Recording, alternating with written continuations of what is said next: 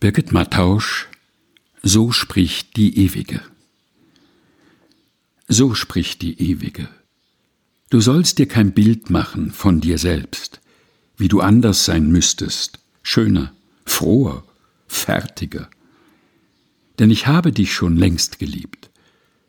Du sollst dich nicht niederwerfen, dich nicht klein machen.